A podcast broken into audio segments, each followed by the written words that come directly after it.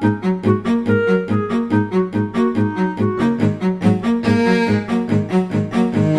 Vera Vaz estava desempregada quando surgiu a ideia e a oportunidade de criar a Cerci Braga. Fundada em 2011, assume-se como uma cooperativa de educação e reabilitação de cidadãos com incapacidades. Um trabalho que tem sido reconhecido. Mesmo em termos de números de cooperadores, conseguimos um crescimento que excedeu as nossas expectativas. Começamos com 12 fundadores, neste momento chegamos já muito perto dos 100 cooperadores, o que para nós é bastante bom em, em dois anos conseguir este aumento da nossa cooperativa. Vera Vaz acredita que a aposta na criação de cooperativas é uma boa saída para os jovens que procuram emprego. Achamos que faz todo o sentido e que o cooperativismo é neste momento uma boa aposta para a criação do próprio emprego.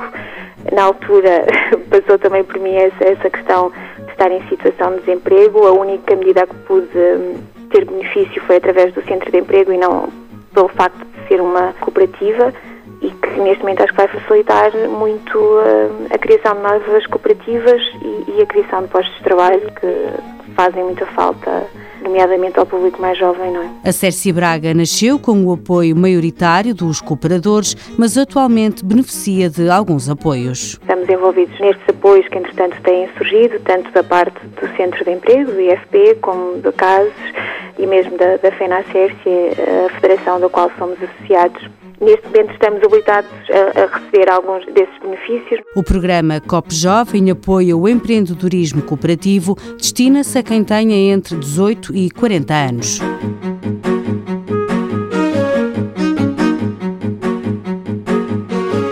Mãos à obra, financiado pelo Estado português e pelo Programa Operacional de Assistência Técnica do Fundo Social Europeu, sob o lema Gerir, Conhecer e Intervir.